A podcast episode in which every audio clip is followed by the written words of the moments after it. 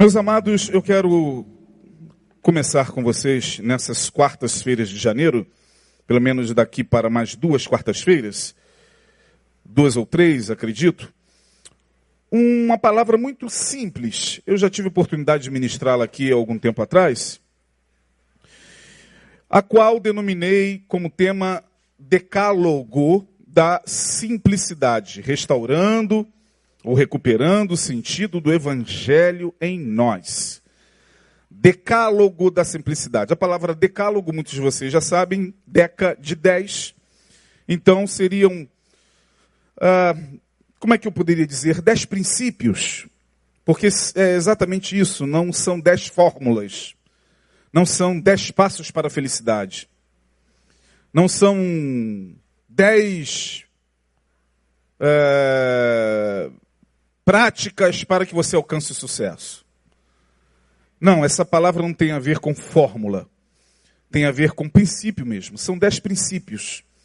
E por que, que eu coloquei esse tema decálogo? Por que dez?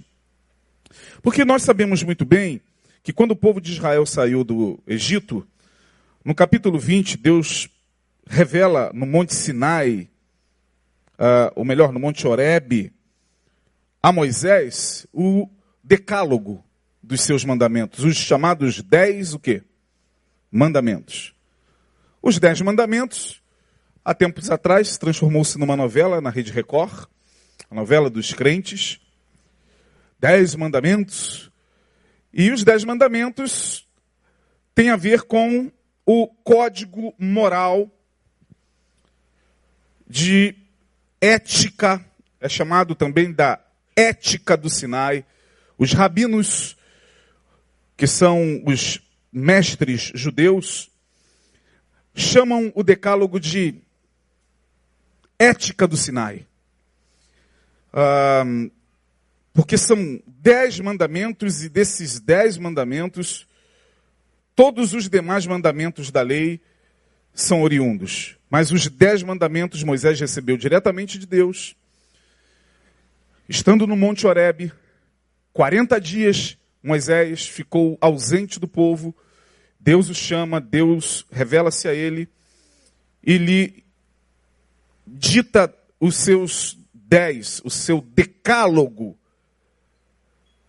da ética que ele gostaria de colocar como princípio para o povo de Israel.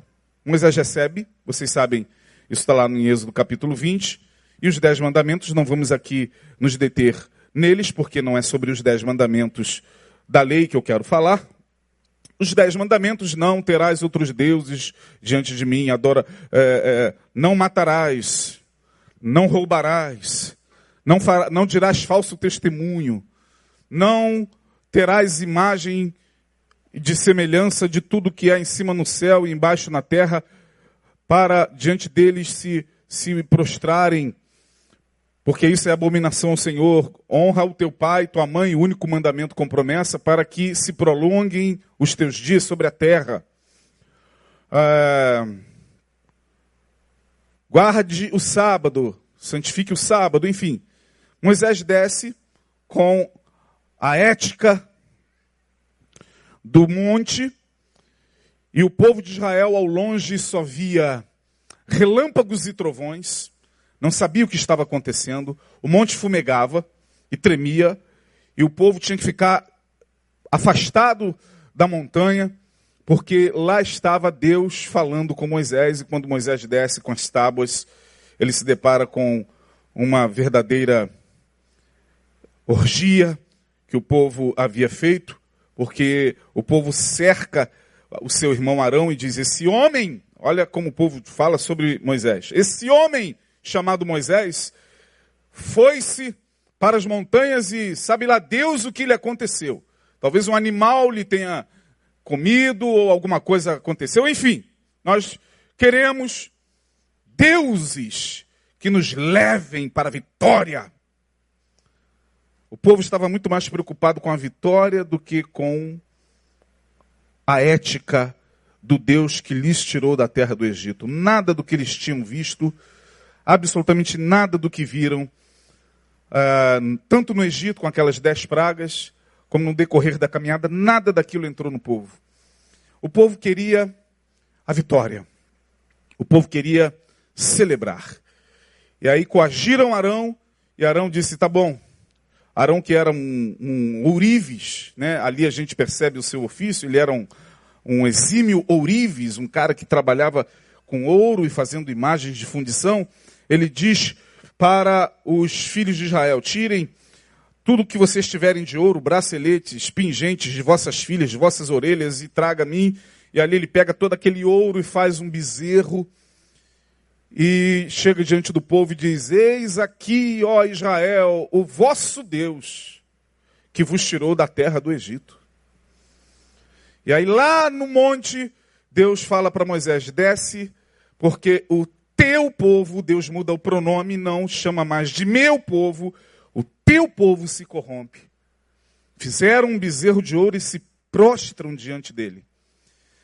E Moisés não tinha ideia do que Deus estava dizendo. Quando Moisés desce do monte com as tábuas pesadas escritas pelo dedo de Deus, com o decálogo, com os dez mandamentos, ele se depara com um, uma verdadeira orgia. Diz o texto que alguns homens estavam completamente despidos e pulando e se alegrando e se embebedando diante do bezerro. Ele tem ali um acesso de fúria, mas o restante da história é que Deus teve que repetir o decálogo mais à frente. No mesmo texto, Deus tem que repetir as leis, porque aquelas primeiras foram quebradas. Bom, os dez mandamentos representa a ética do, da antiga aliança. O que isso tem a ver conosco? Eu tenho que olhar para o passado e trazer esse decálogo para aplicar no meu dia a dia? Bom, seria muito útil fazer isso, mas nós não teríamos condições de cumprir os dez mandamentos. Se você ler os Dez Mandamentos em Êxodo 20, se você for muito sincero como Paulo foi escrevendo aos Romanos, Paulo, quando se depara com a lei, ele vai dizer que a lei é justa, santa e boa, mas ele vai dizer: Eu sou homem peca pecaminoso, eu sou, estou vendido sob o pecado, de sorte que eu entendo perfeitamente que a lei é justa, santa, reta, mas eu, como homem pecador, não tenho condições de cumprir essa lei. E Paulo foi extremamente sincero ali em Romanos capítulo 7. Ele vai se colocar como um homem mortal, que era isso que o povo tinha que fazer. O povo de Israel, muito pelo contrário, arrogantemente disseram: tudo que o Senhor está ordenando, nós faremos. Aí foi o erro de Israel. Se naquele momento que Moisés desce com os dez mandamentos, o povo se prostra e diz: não temos condições de cumprir isso, talvez Deus tivesse mais misericórdia mas a arrogância legalista de achar que somos capazes de enquadrar-se dentro de sistemas e códigos de leis, essa isso que a gente chama de legalismo, né? Fez com que o povo de Israel unanimemente nesse legalismo coletivo falasse: tudo que o Senhor está mandando a gente fazer, a gente vai fazer. E não fizeram coisíssima nenhuma. Muito pelo contrário, fizeram diametralmente oposto. Porque vamos pegar só um ponto da lei de Moisés para ver se teremos condições de cumprir. Não cobiçarás a mulher do teu próximo, nem a casa dele, nem o carro dele, nem o emprego dele, nem a lancha dele, nem o iate dele, nem a moto dele. Isso está lá na lei. Pergunta agora aqui para vocês: alguém aqui teria coragem de dizer, eu nunca, sequer na minha vida, assim cobicei nada que fosse alheio? Levante a mão. Seja corajoso, irmão. Pois é, eu estou pegando esse ponto para você ver a dificuldade de uma lei justa recair sobre ombros pecadores. Mas aí vem a questão: por que, que Deus deu a lei então? Seria esta lei de Moisés anulada pela graça? Não, ela não foi anulada pela graça. Quando Jesus chega como homem e surge como homem no mundo, ele, como homem, foi um judeu. Ele foi, como homem, alguém que participou de todos os ritos judaicos. Jesus, ele foi alguém que com 12 anos passou pelo Bar Mitzvah. O Bar Mitzvah é aquela iniciação do menino judeu, quando ele vai, aos 12 anos, é, à sinagoga, e ali ele faz o seu Bar Mitzvah. Ele faz o seu, a sua imersão no preparo para começar a estudar a Torá. Jesus foi circuncidado ao oitavo dia. Jesus frequentava a sinagoga todo sábado. Essa ideia de um Jesus subversivo, já falei isso aqui, é para quem não conhece uma vírgula da palavra. Conhece nada. Aí sai por aí colocando na rede social, porque Jesus não veio fundar religião. Fundar religião ele não veio mesmo, não. Mas que ele cumpriu tudo o que dizia respeito à religião judaica, só ir para os evangelhos, meu Deus do céu. Estando ele na sinagoga no dia de sábado, saindo ele do, do, templo, estando ele no templo, estando ele na sinagoga, saindo ele da sinagoga, estando ele na sinagoga no dia de sábado, saindo ele da sinagoga no dia de sábado, entrando ele no templo, saindo ele do templo. Que essa ideia de um Jesus subversivo, de um Jesus que é contra o sistema religioso, a gente a gente precisa rever isso aí à luz da palavra, porque conquanto de fato Jesus não tenha vindo fundar religião alguma, como homem, ele cumpriu todos os ritos.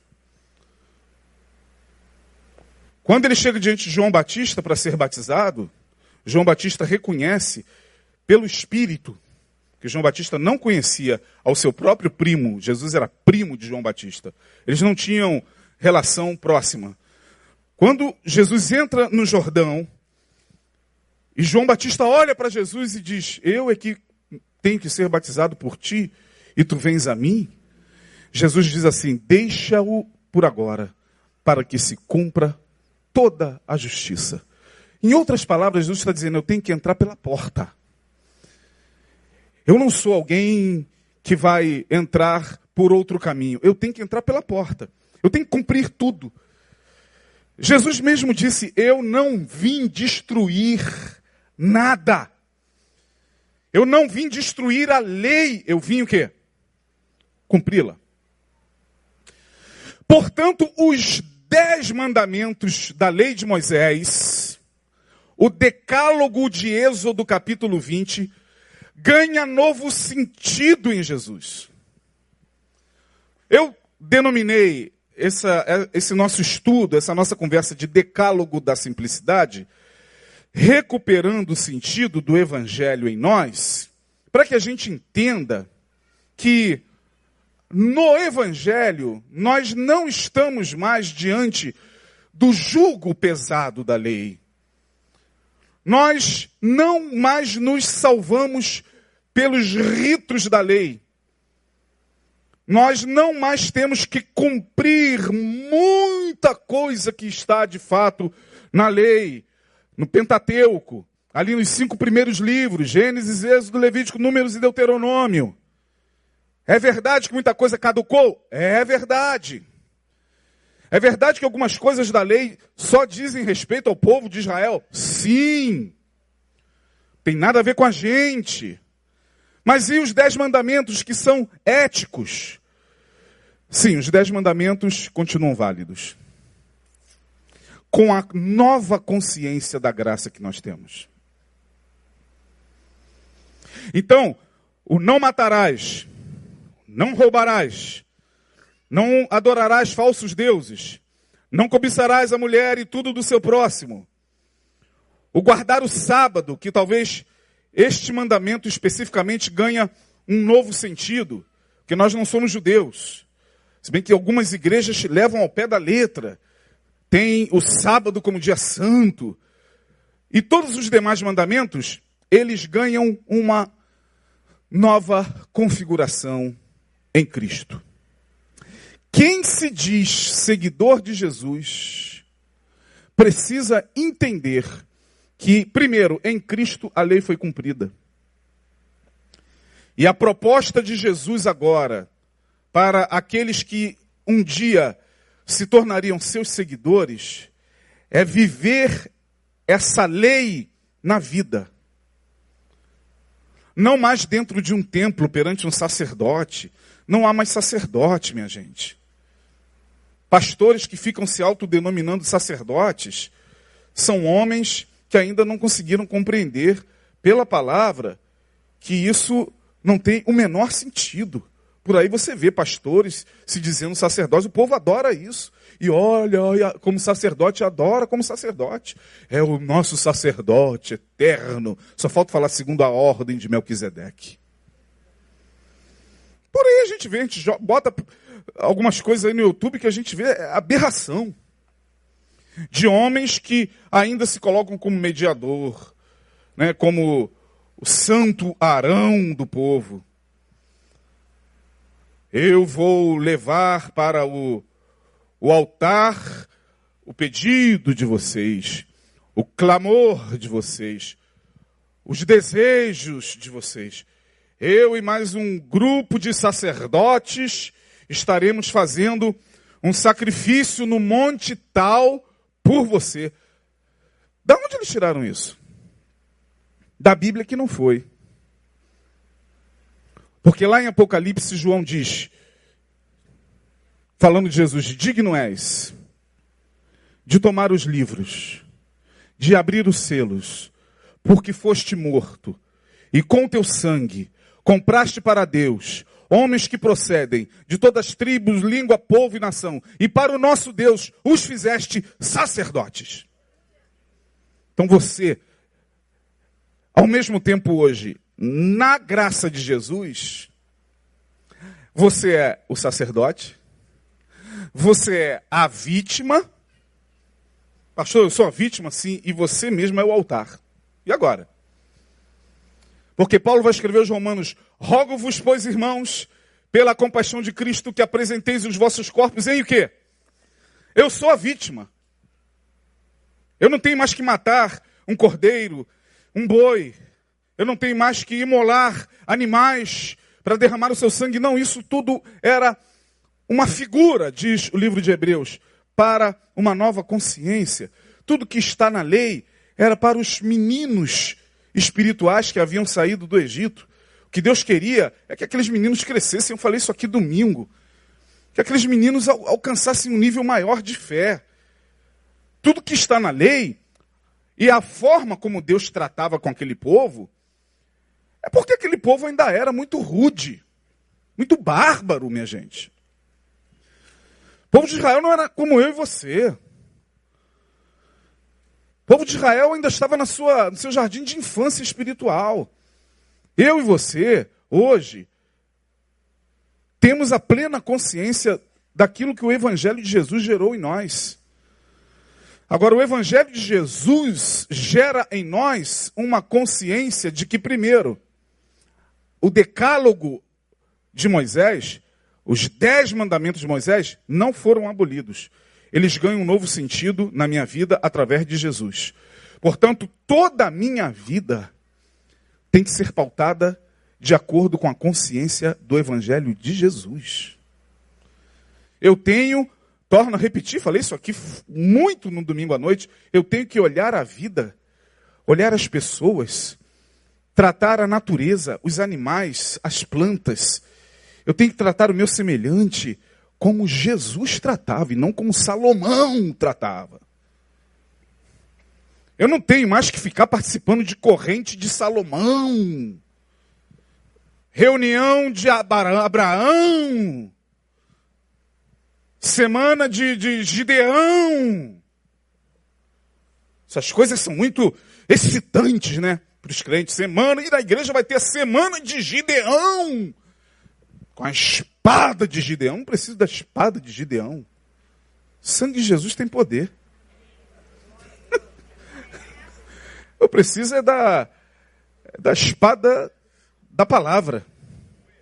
Mas não por aí a gente vê aqui e ali as pessoas fascinadas, participando da corrente das 70 semanas de Salomão.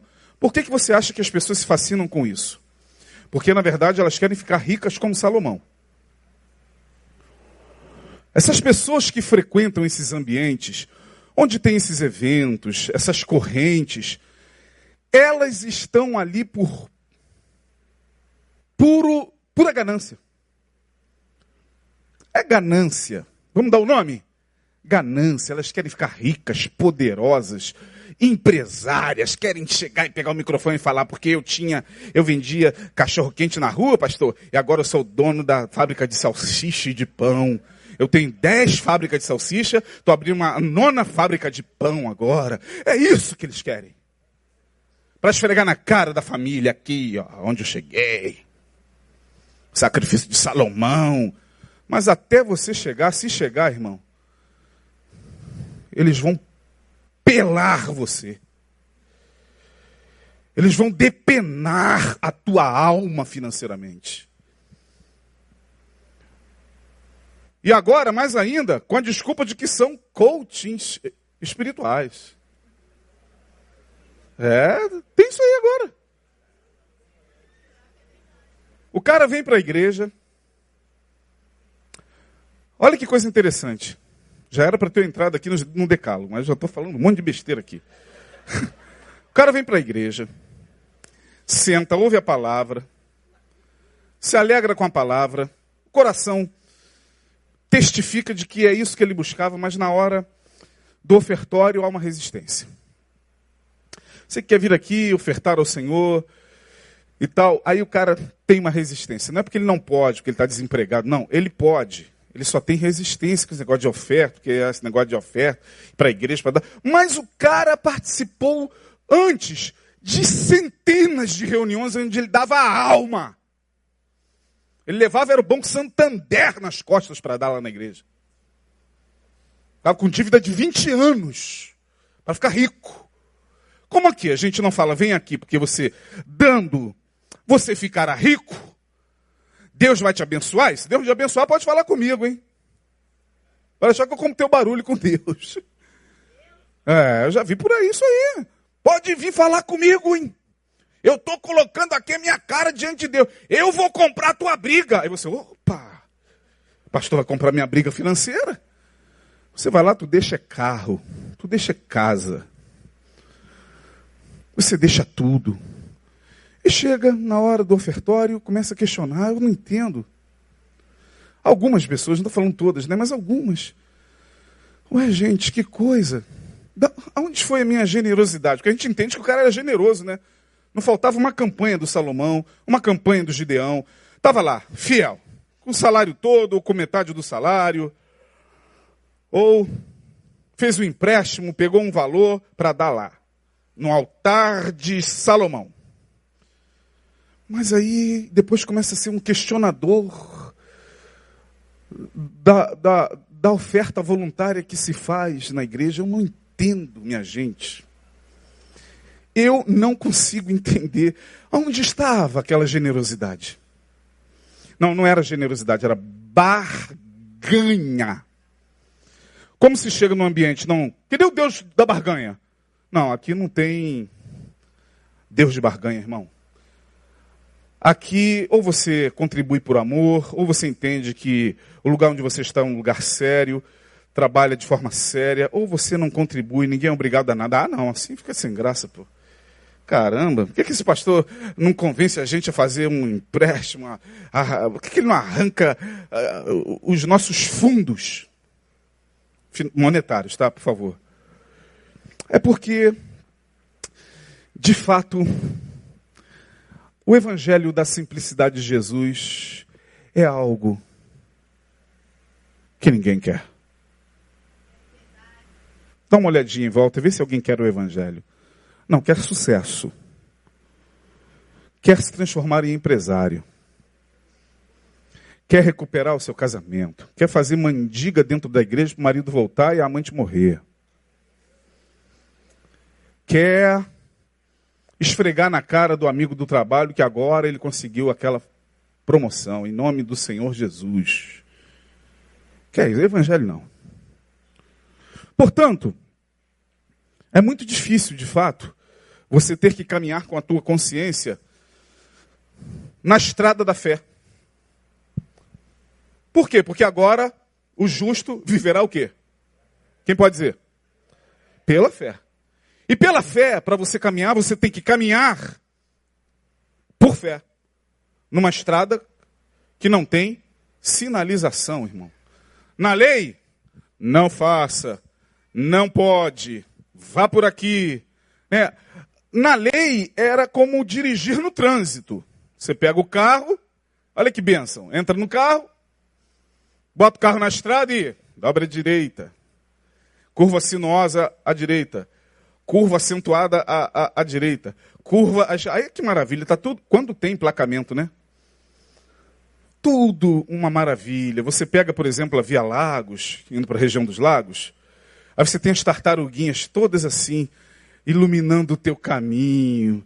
De noite, que maravilha. Agora ia, vou fazer uma curva para a direita. E lá na frente tem uma curva para a esquerda. Isso é o evangelho da lei. E no evangelho da graça? No evangelho da graça eu tenho que andar como alguém que anda no jet ski. Jesus me tirou do carro e me colocou agora no jet ski. Meu filho, senta aqui. O mar está diante de você. Mas para onde eu vou? Para onde você? Para onde o vento é brisa. Não tem uma música assim, onde não haja. Jesus, mas cadê as placas? Não tem placa no mar. Você está livre. Mas tem ética. Você tem que tomar cuidado, porque no mar você pode matar alguém. No mar você pode bater em outro jet ski, sim ou não? No mar, se você perder a direção, você vai lá na areia e causa um acidente, sim ou não? Isso é andar na graça.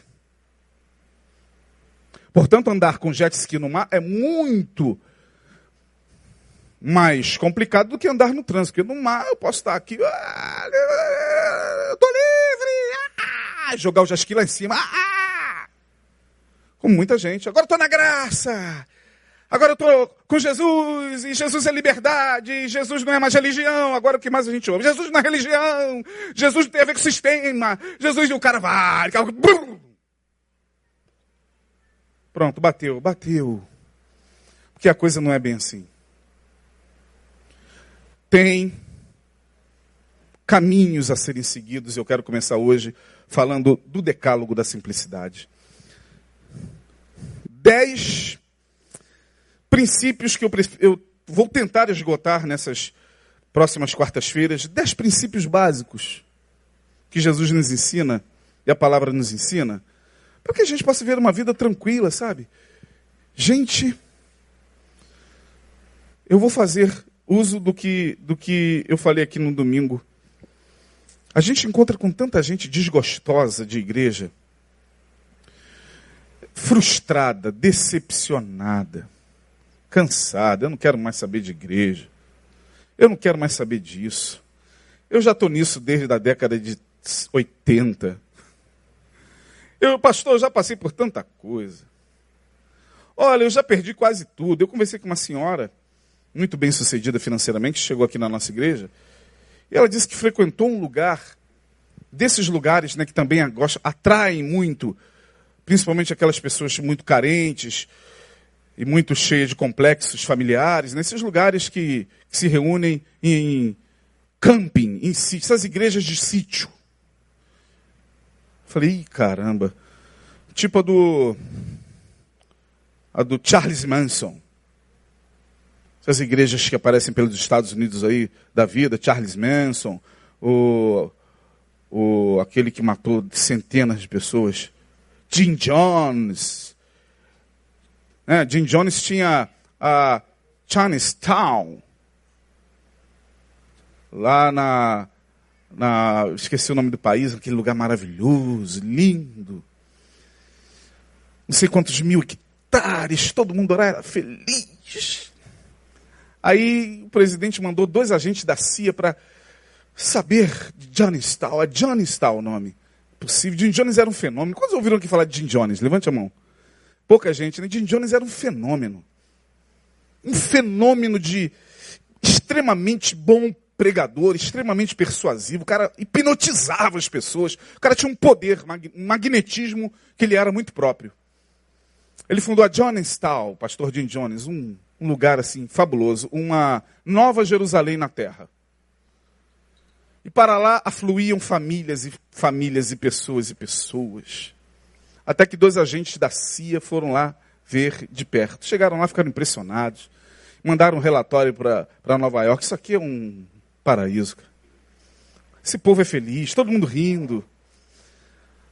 Eles ficaram uma semana em Johnstown. Todo mundo rindo e falando manso. Jim Jones vinha e os recebia assim com muita honra. Aqui ninguém tem tristeza. Aqui todo mundo é feliz. Aqui todo mundo se encontrou.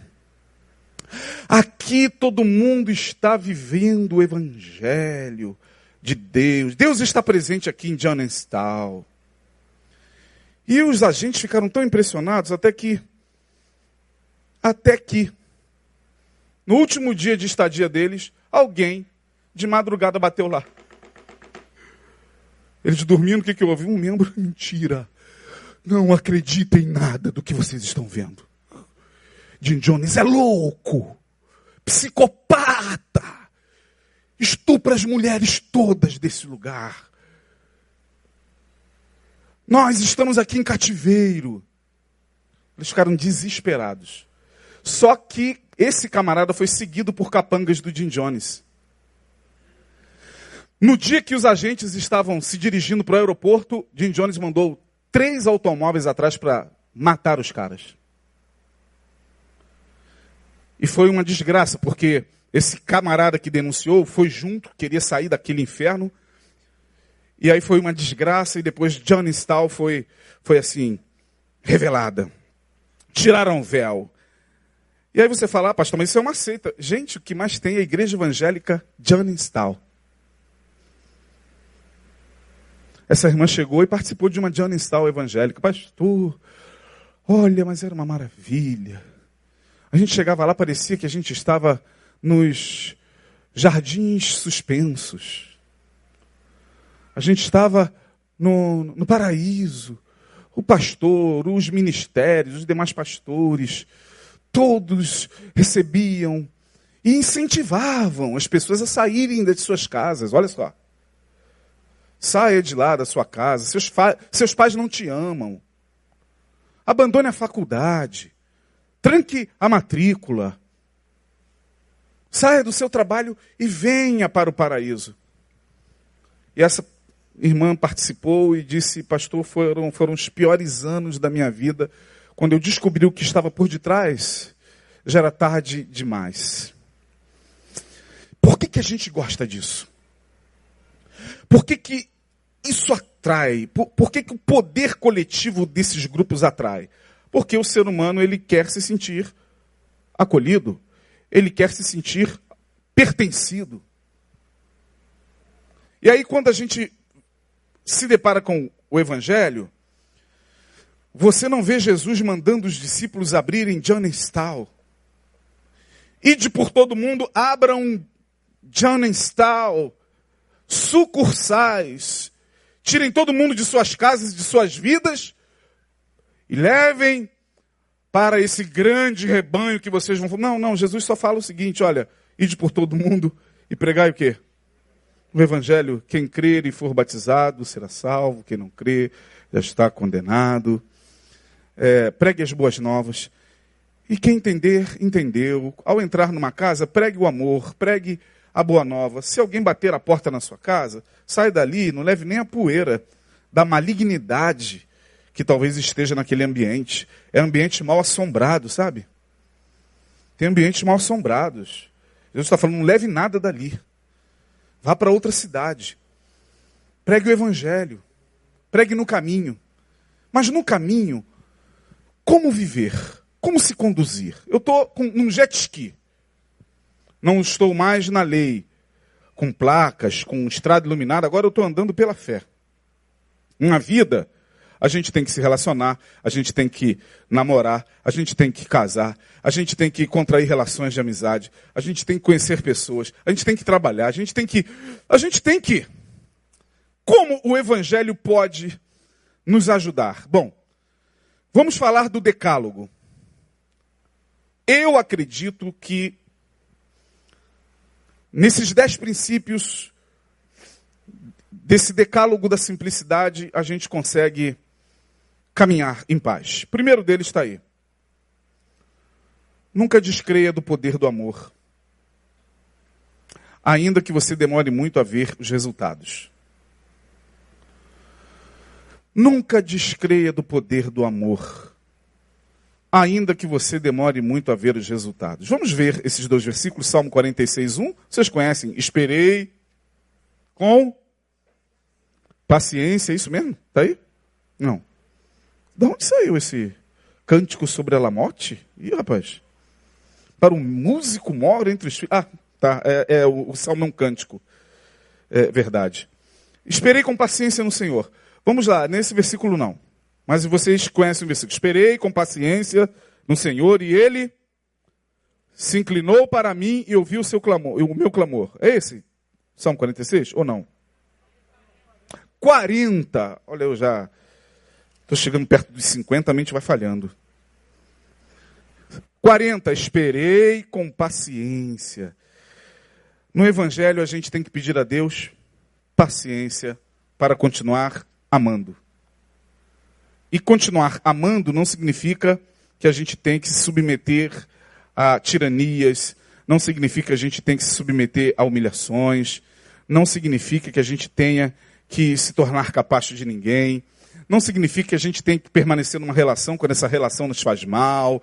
Ah, minha gente, não significa que a gente tenha que se tornar subalterno de alguém que está pisando na nossa cabeça o tempo todo e nos fazendo de escravo. Não, não é isso. É não descrer do amor. Porque tem gente que já não crê mais no amor. Porque teve uma decepção amorosa, porque foi traído, porque foi abandonado, porque o casamento não deu certo, eu não acredito mais nesse negócio de amor. Mas no Salmo 46, você precisa, no Salmo 40, você precisa esperar com paciência para que o fruto do amor brote ao seu tempo. O problema é que quando a gente ama, a gente quer resultado rápido.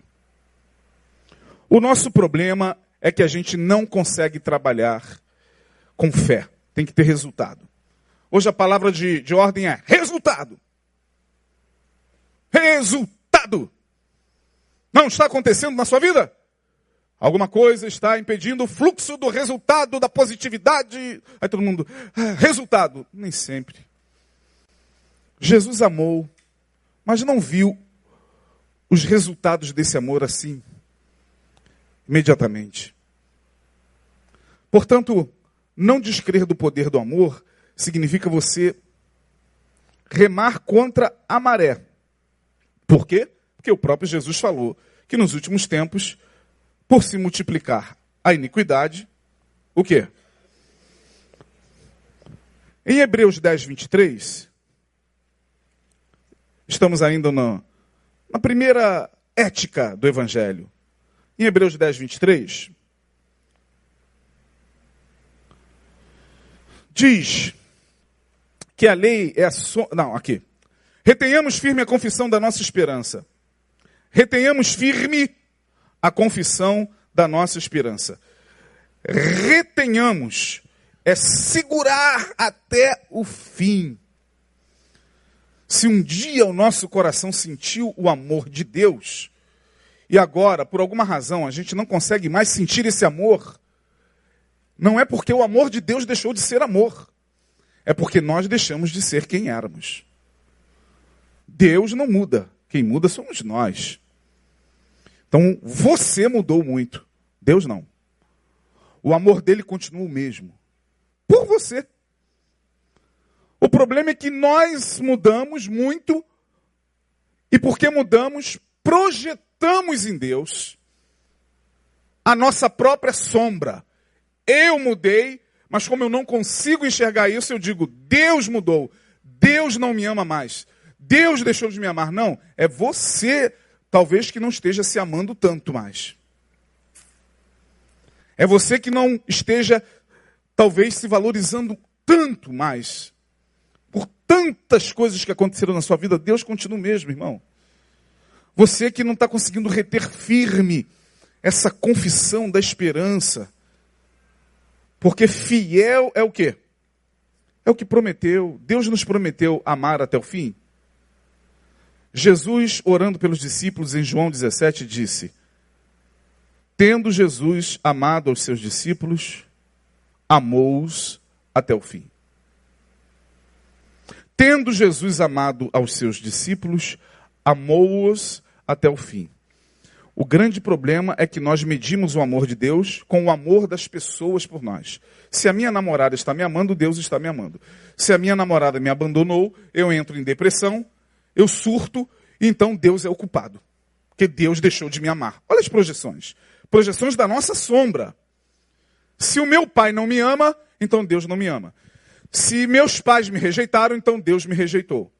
Se o pastor não me ama mais, então Deus está sempre nas nossas mais profundas projeções. Quando na verdade Deus não tem nada a ver com isso. Deus continua te amando. Ah, mas se Deus me amasse, eu não estaria. Para. Olhe para trás, cara. Veja o quanto ele já te amou e deu provas desse amor. E agora, por esse momento que eu e você estamos passando, a gente vai dizer que ele deixou de nos amar? Porventura, o Senhor é homem para que minta? Ou filho do homem para que se arrependa? Não. O amor de Deus não muda. A humanidade muda, e muda muito. E a humanidade está como está, os homens estão como estão, e a sociedade está como está, não por culpa de Deus. Aonde está Deus? Deus está no mesmo lugar. E o seu amor continua o mesmo. O problema é que os homens mudam. Mudam nos seus sentimentos, nos, nos seus afetos, nos seus desejos. Mudam o tempo todo e projetam para Deus. Então, querido, olha. Primeiro, nunca descreia do poder do amor, ainda que você demore muito a ver os resultados. A questão é de opção, eu vou amar. Até o fim. Inclusive aqueles a quem me tem feito muito mal. É uma opção. Ah, não, pastor. Não, tudo menos isso. Você está optando em não querer amar até mesmo os teus inimigos, os que te fazem mal. O que, que Deus tem a ver com isso? Bom, a palavra dele diz: que nós devemos bendizer aos que nos perseguem, amar a quem nos quer mal. A palavra dele diz isso, é a palavra dele, do Evangelho, não é a palavra de Moisés, é a palavra de Jesus. Aí você diz, não. O que, que Deus tem a ver com o seu não? Você vai colher os frutos dessa opção de odiar, então, os que te querem mal. É uma opção. Simples assim.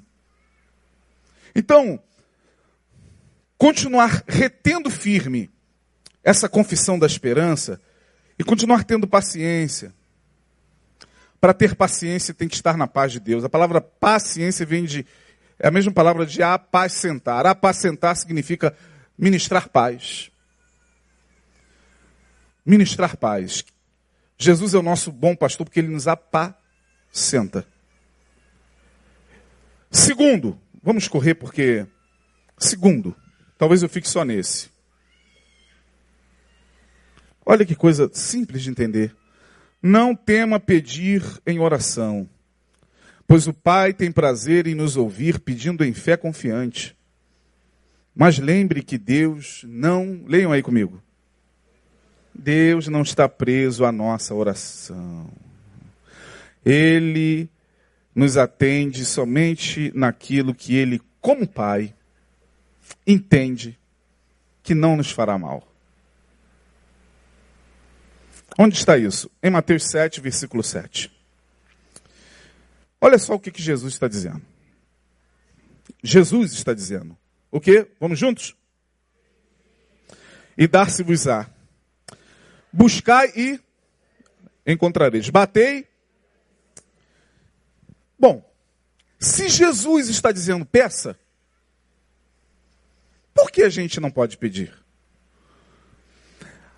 Temos que tomar muito cuidado com o discurso de que não, a gente não tem que ir para a igreja para pedir nada, não. Peraí.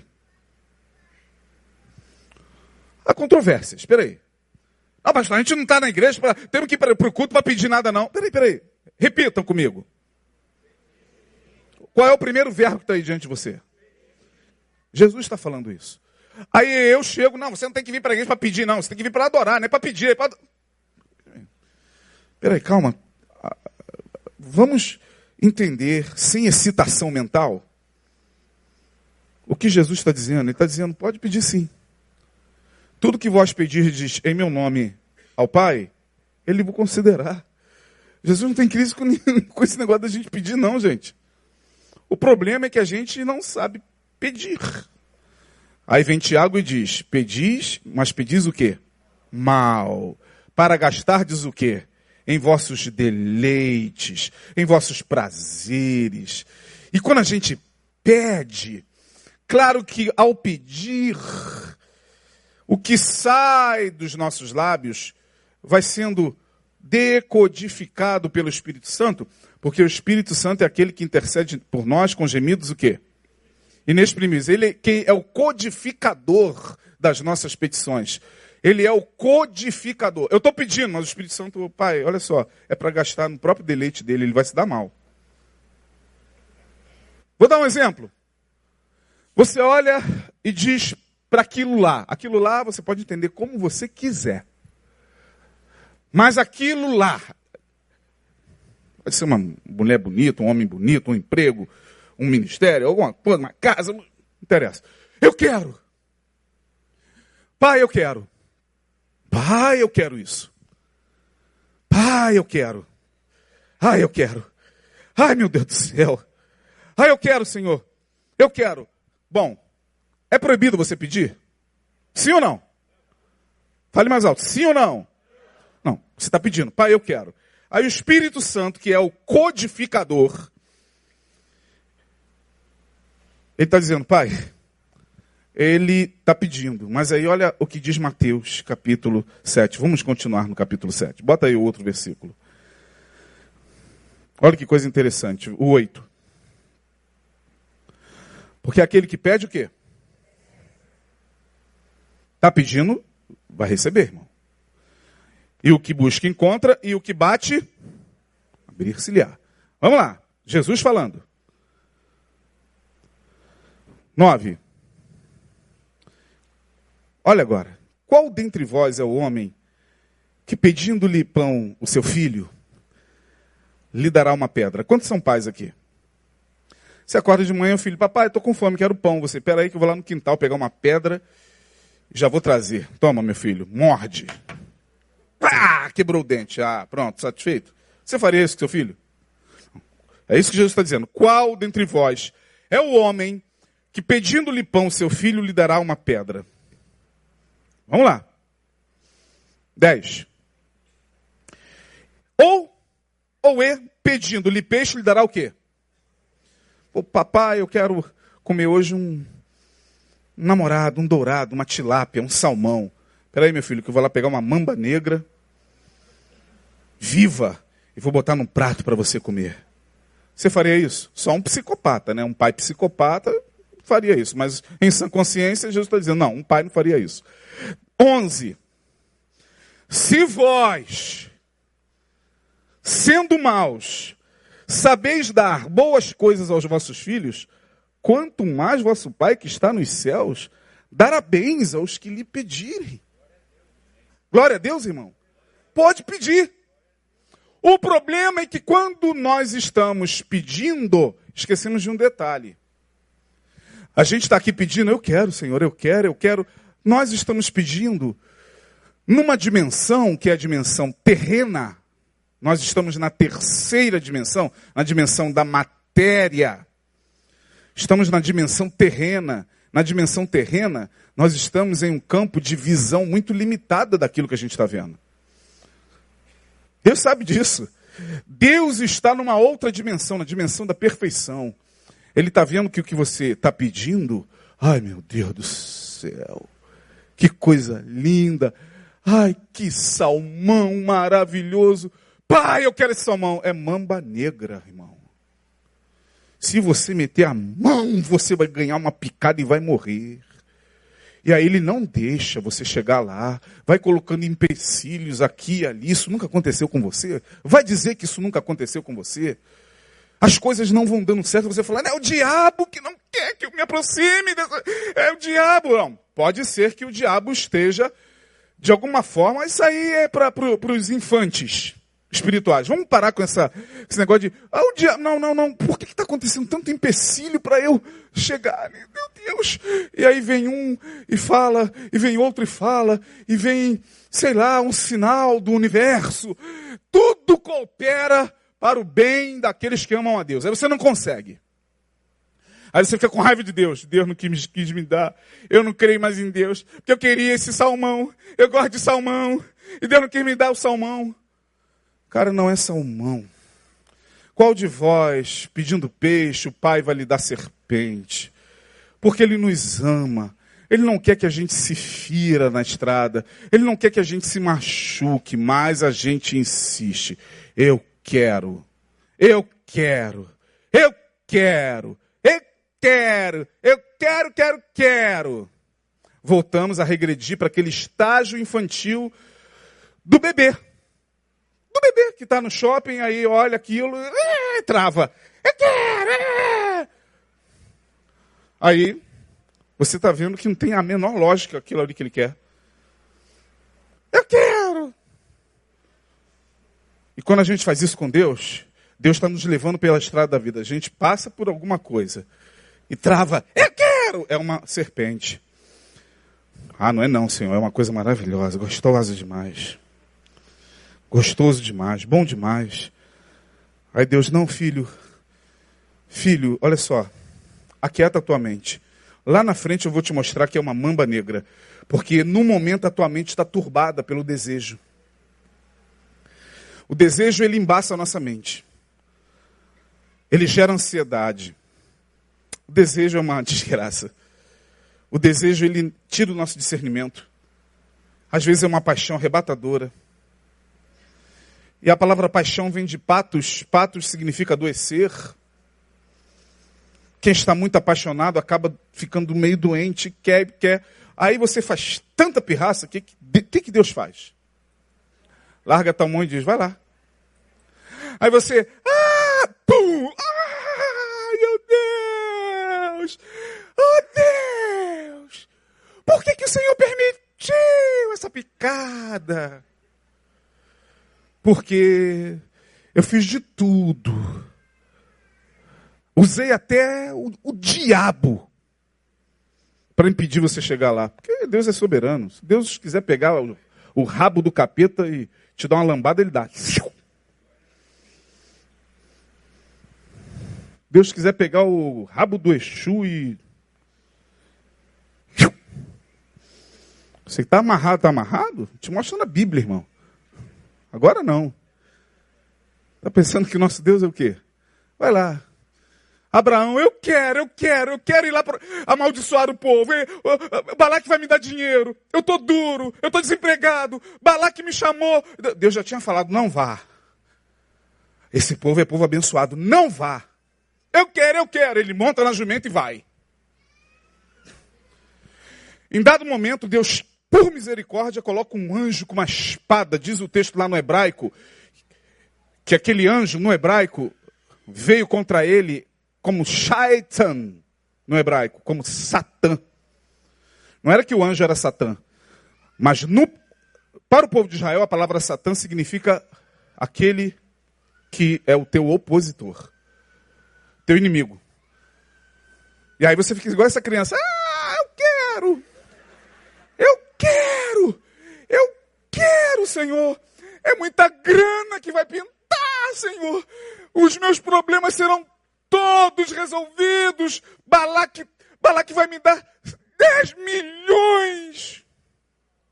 Só para eu amaldiçoar. Tá bom, então vai. Vai lá. Ele monta e vai. O anjo aparece, a jumenta vê. Pressiona o pé dele, porque a jumenta está vendo. Deus usa jumenta, usa cavalo, usa cachorro, Yorkshire, bulldog. Usa tudo para impedir você de se ferrar. Mas aí você não vai dando sinal. Você sabe que isso está acontecendo com alguns de vocês. Não estou falando aqui à toa, não. E você vai, aí daqui a pouco, ele pega a vara e mete a lambada na jumenta. Vap! O cara estava tão alucinado que ele teve uma, um surto psicótico momentâneo. Deus teve que tocar no, no, no, na mente dele e gerar uma psicose nele. Na psicose, a jumenta falou com ele. Aquilo foi um surto psicótico rápido. Claro que o jumento não abriu a boca para falar. Que é isso, pastor? O senhor está descrevendo o poder de Deus? Eu prefiro entender assim. É uma questão de interpretação, tá? Ele teve um surto psicótico, a jumenta. Cara, você está me batendo por quê?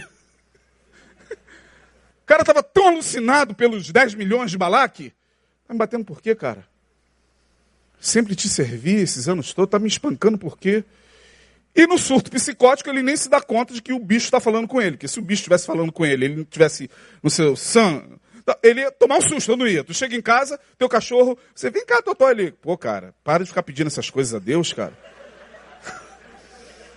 O pastor falou hoje lá, você vai insistir, você vai fazer o quê? Você vai ter um desmaio ou vai fazer com Balaão, que no surto começou a conversar com o animal.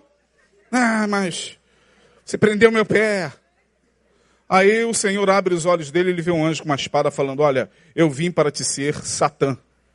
É isso que está lá no hebraico. Eu vim para te ser um inimigo. Eu vim para te ser um opositor. E se não fosse por ela, tua jumenta, diz o anjo, por Deus, eu te mataria. Mas tu pensa que o cara parou? Dali mesmo você não voltava e metia o pé? Não ia cair com com teu rosto em terra e ia pedir. Não, ele foi. Ele vai, chega diante da colina, vê o povo de Israel, e ele tinha ganha, ganha, é, ganhado, a palavra não é ganho, é ganhado mesmo. 10 milhões de Balaque. Ó, se naquela época já existisse a Lava Jato, gospel, ele ia se dar mal. 10 milhões no bolso, aí ele olha para o povo, aí quando ele vai amaldiçoar, ele entra num transe, diz o texto lá. Assim fala Balaão, o homem que entra no transe, o profeta que fala de olhos abertos em transe, ele começa a abrir a boca, aí quando ele vai amaldiçoar, Deus começa a colocar bênção. Esse povo é abençoado porque Israel, porque contra Jacó não vale encantamento nem feitiçaria. Ele, ih, falei. Já era. Israel entra, destrói os amalequitas e mata Balaão. É um profeta fracassado e morto. Você pode pedir, mas Deus não vai nos dar serpente. Ele vai nos dar salmão, amém? Quantos creem nisso? O Senhor nos dá é salmão. Quantos gostam de salmão? Tilápia, uma tilápia maravilhosa que nós comemos hoje. Eu e o pastor Lindoval fomos almoçar com o pastor. Aí aquela tilápia, os dois pediram um namorado, eu pedi aquela tilápia. Hum, que delícia. Agora, é isso que Deus quer. Não é cascavel. Então, minha gente, para terminar, vamos para o terceiro e a gente encerra. Já que o primeiro é nunca descrever o poder do amor, ainda que você demore muito a ver os resultados, falamos de Salmos e Hebreus, não tema pedir em oração. Ah, porque eu não vou para a igreja pedir, não. Pode pedir, não tem problema nenhum, não. Deus não tem crise com isso, não. Você não vai fazer da sua fé uma fé infantil, porque você tem que progredir. É pedir, depois o quê? Buscar e depois bater. Pedir, pedir, pedir, dar-se-vos-á, buscar e achareis, e bater e abrir-se-vos-á. A vida é uma caminhada, não vamos ficar 20 anos na igreja pedindo, pedindo, pedindo, pedindo. Mas não é proibido pedir.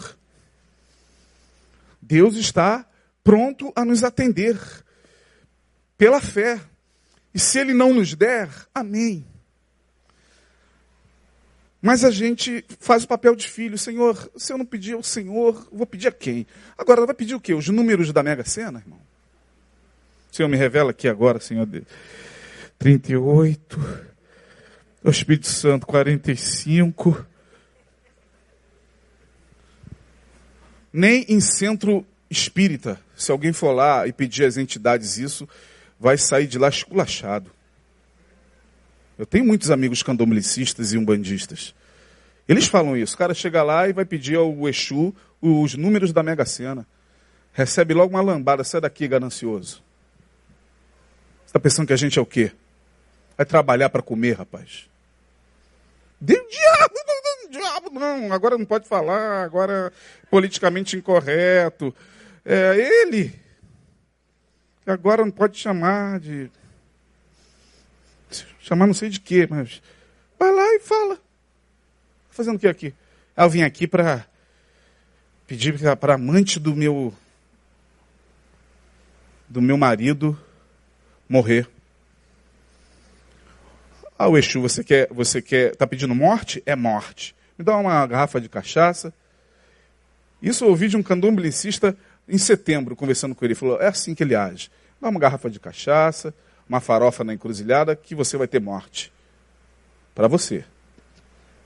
Vou te dar. Você quer doença? Quero. De quem? Do meu patrão, daquele miserável. Vou te dar. Doença vai chegar. Para quem? Para tua casa. Falei, que isso, cara? É assim? Ele, pô. As pessoas estão pensando que estão lidando com quem, cara? Agora, se é assim com Exu, o Exu. Imagine com Deus, cara. Está pedindo o quê, irmão? Está pensando que Deus é o quê? Se com o Exu, vamos colocar entre aspas, eles lá entendem que não se deve brincar, quanto mais com aquele que é o pai dos espíritos. Está tá entendendo? Agora não, a gente acha que é bagunça, a gente acha que é chegar na casa de Deus e pedir tudo que a gente acha que, que Deus tem obrigação de nos dar, porque eu dou dízimo, porque eu faço campanha de Salomão, de Gideão, que é desse Deus que não abre a porta. Você está pensando que Deus é idiota, cara? Não, não, mais do que um imbecil, Deus é Deus e Deus é Pai. Saiba dar graças por tudo aquilo que você recebeu, Ele permitiu você ter. Tem coisas que você pede. Ai, Senhor, eu gostei. Gostou? É teu. Já aconteceu isso com você? Senhor, eu quero passar esse concurso. Passou. Senhor, eu queria tanto isso. É teu. E às vezes nem, você nem pede muito, só pede uma vez, confiante, daqui a pouco cai do céu, assim, ó. Caiu a bênção porque todas essas bênçãos te alcançarão e vão te atropelar no caminho. Você não vai correr atrás do, da bênção. A bênção vai cair assim. Ó. Que bênção? A bênção que Deus entende que você, com ela, pode ser útil, pode servir a outros, pode ser grato diante da vida. É essa bênção. Não vai dar para ir para o terceiro, mas na próxima quarta-feira falaremos do 3, 4 e 5. Por hora vamos ficar aqui entendendo que há um decálogo sim no evangelho, mas não é, não são mandamentos pesados da lei, são princípios do evangelho.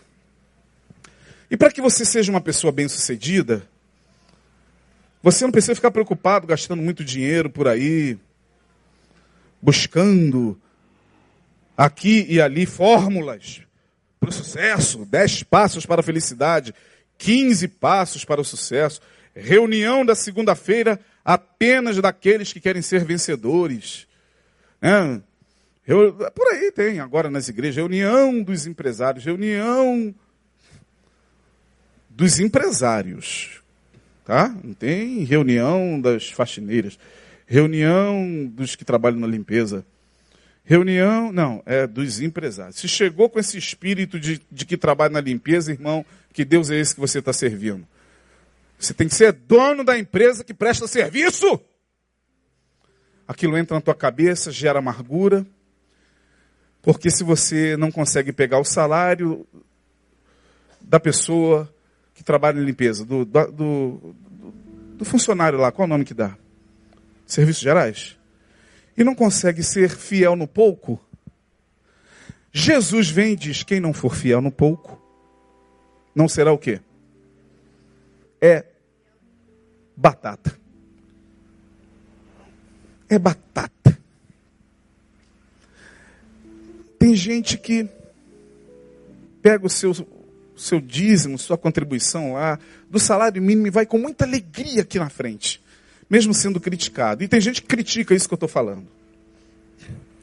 Ele é fiel, é, porque ele é grato. Ele ganha um salário mínimo dois, dá lá os seus 10%, enfim, sua contribuição.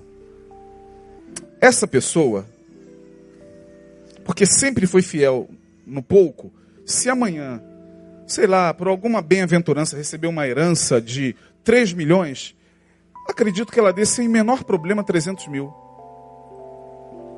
Sem menor problema. O ganancioso não. O ganancioso, ele é. Ele não é fiel no pouco. E se ele tiver muito, muito menos será. O problema não está na quantidade que se tem, está no coração. Entenda isso de uma vez por todas, tá? é na forma como você lida com o dinheiro, falaremos sobre isso. Por hora que Deus abençoe a todos vocês. Que o Senhor nos dê uma semana abençoada. Aproveite o sol que parece que já está se despedindo. A, no, a chuva parece que já está se avizinhando. E louvado seja o nome do Senhor. Porque tudo que vem de Deus é bom. Amém? Aplauda o Senhor. Vamos ficar de pé. Dê um abraço aí na pessoa que está ao seu lado. Diga, meu irmão. Vamos seguir no Evangelho de Jesus. Quarta-feira que vem, temos oito caminhadas pela frente aí. Vamos ver se a gente vai pelo menos até o quarto, quinto. Vamos orar. Ó Deus, nós te louvamos. Porque pela tua palavra somos consolados, somos redarguidos, somos disciplinados, somos, ó Deus, orientados. E nós te pedimos que a tua palavra nunca falte nesse lugar. Que a tua palavra nunca falte em nossos corações e que o teu evangelho nos guie por esse mundo de escuridão. Que a tua palavra de fato seja lâmpada para os nossos pés e luz para o nosso caminho. Porque caminhos escuros, ó Deus, estão diante de todos nós. Não sabemos o que vai acontecer diante dos nossos olhos, no futuro que se, que se avizinha. Mas nós sabemos de uma coisa: se o Senhor estiver conosco, marcharemos em triunfo, sem medos, sem receios, na certeza de que o Senhor, como nosso pastor, nada nos faltará. Em nome de Jesus, abençoe o coração de todos nós para que, pela fé, a tua palavra entre e gere esperança, libertação, libertação dos medos, das cadeias, do falso engano, do, do, do engano e, do, e da, do alto engano e do falso, ó Deus, evangelho. Ó Deus, dá-nos esse discernimento. Assim te pedimos, e para os que estão conosco do outro lado, nos acompanhando, abençoe também. Dá-nos um restante de semana na tua presença. Livra-nos do mal nesta cidade tão perigosa, tão insegura. Coloca teus anjos agora ao nosso redor e que cheguemos Ó Deus, sãos e salvos em nossa casa para a glória do teu nome. No nome de Jesus nós assim te pedimos e te agradecemos. Amém e amém. Deus abençoe.